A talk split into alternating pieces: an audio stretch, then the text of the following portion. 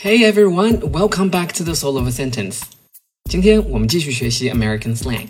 The slang we're going to talk about today is the excess baggage. Baggage 是行李的意思，excess 是超过。坐飞机的时候，如果你的行李超限了，那么多余的部分就是 excess baggage。这些超重的部分也就是额外的负担，所以英文里经常使用 excess baggage 来形容不被需要的人或物。 意思大约就是汉语里经常说的拖油瓶。That scum thinks his wife and daughter are excess baggage and he wants to leave them. 那个人渣认为他老婆和女儿是他的拖油瓶，竟想要离开他们。Scum 这个词火药味五颗星，是很粗鲁的骂人的话，意思是卑鄙的人、人渣和垃圾。That scum thinks his wife and daughter are excess baggage and he wants to leave them. I know it's ungenerous, but ever since George moved in, he's been nothing but excess baggage. 我知道这样说很小气，但自从 George 搬进来我们家以后，他就是个拖油瓶。Generous 意思是慷慨大方，前面多加一个 un 就变成了反义词，小气的意思。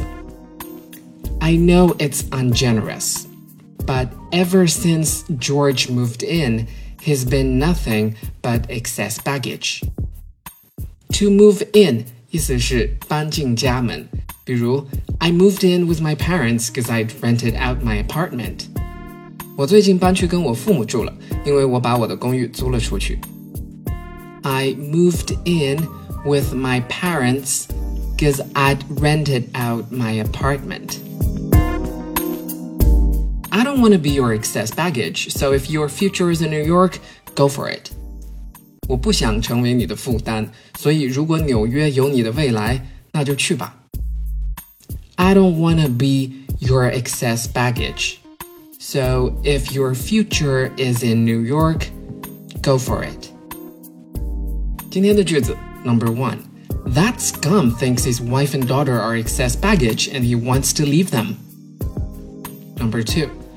I know it's ungenerous, but ever since George moved in, he's been nothing but excess baggage. Number three, I moved in with my parents because I rented out my apartment.